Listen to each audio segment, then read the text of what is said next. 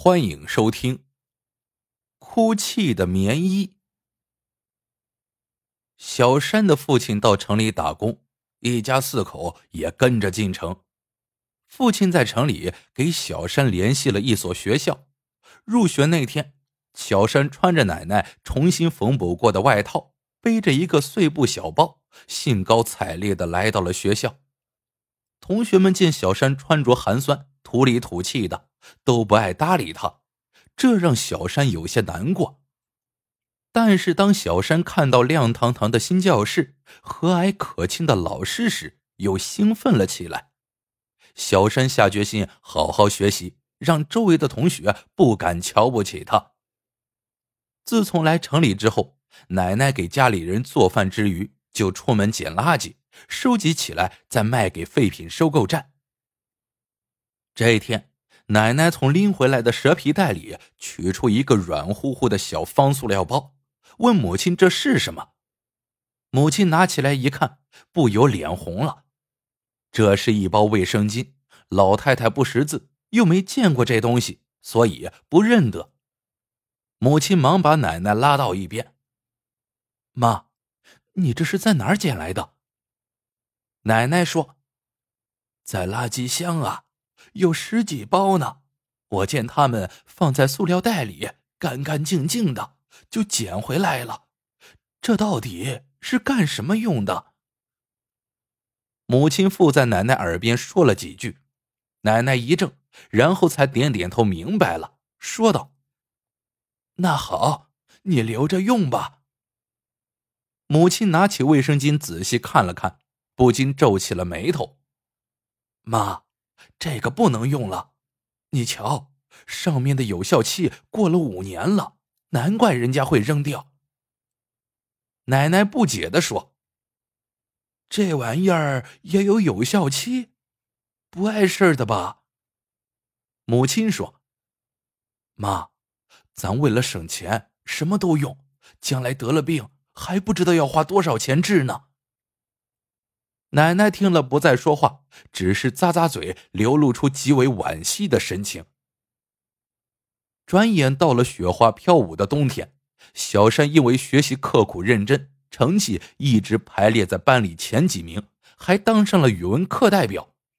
在班里，他也跟同学打成了一片，还交到了不少的好朋友。这天中午，小山顶着一身雪花，走在上学的路上。为了省钱，小山每天都是步行好几站路去上学。没想到在过马路时，后面驶来一辆车，一下把小山的棉衣刮了个大口子。车疾驰而去，小山心疼的捂住棉衣的破洞处，望着远去的车，顾不上多想，加快脚步往学校赶。教室里开着暖气，很暖和。小山像平时一样脱下外面的棉衣。把它放在教室后面一张专门供同学们放外套的课桌上。天黑时分，劳累了一天的父母和奶奶终于回到了家，却发现小山只穿着一件薄毛衣，湿漉漉的倒在了床上睡着了。母亲去扶他时，才发现他身上烫得吓人，这可把全家人急得团团转。父亲赶紧把小山送进了医院。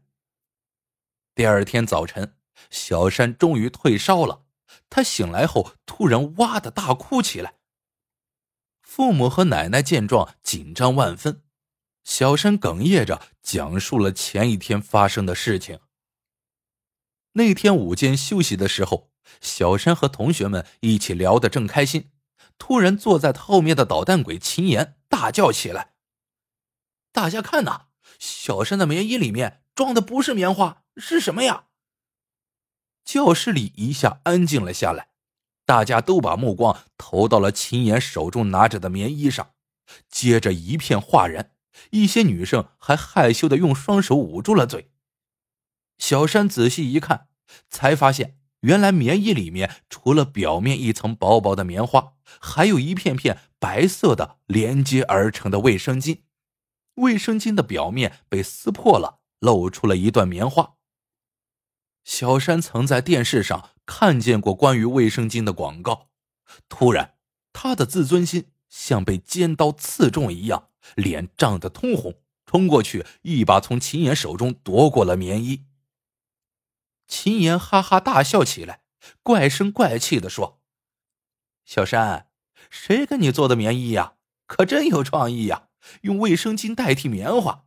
我呀，一直想给你起个外号，以后你干脆就叫卫生巾得了。”小山低着头，一言不发，强忍着就要夺眶而出的眼泪。班里的几个同学见状，帮着小山说话：“秦言，你不要这样说别人，比吃比穿算什么？有本事在学习上取得好成绩才行。你看人家小山学习多用功啊！”大家也你一言我一语的批评起秦岩，秦岩这才悻悻的住了口。接下来的几堂课上，小山一直恍恍惚惚，眼前老是晃动着这样的情景：自己家住在破旧的小屋，父母起早贪黑的忙碌，奶奶天天去捡垃圾，又想起那件破棉衣，小山越想越伤心，趴在课桌上偷偷的哭了起来。下课铃一响，小山抱着棉衣冲出教室，跑到了大马路上。一把将棉衣扔进了路边的垃圾箱，然后顶着寒风狂奔回家。回到家，小山一头倒在了床上。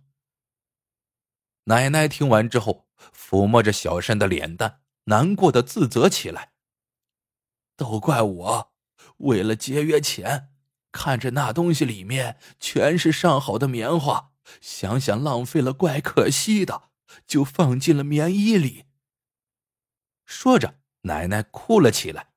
母亲连忙在一旁劝慰道：“妈，你别难过了，我知道你也是为了省两个钱。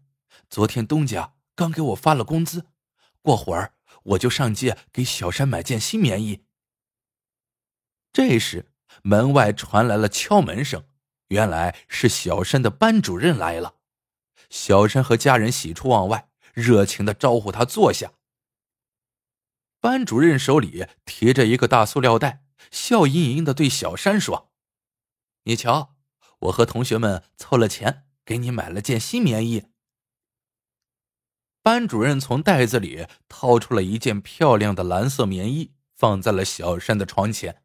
小山的眼睛一下子亮了，心头涌过一股暖流。班主任收起了笑容，朝门外叫道：“现在。”那个犯错误的同学，快来给小山赔礼道歉。只见一个小男孩在门后探头探脑，小山一看，那不正是捣蛋鬼秦岩吗？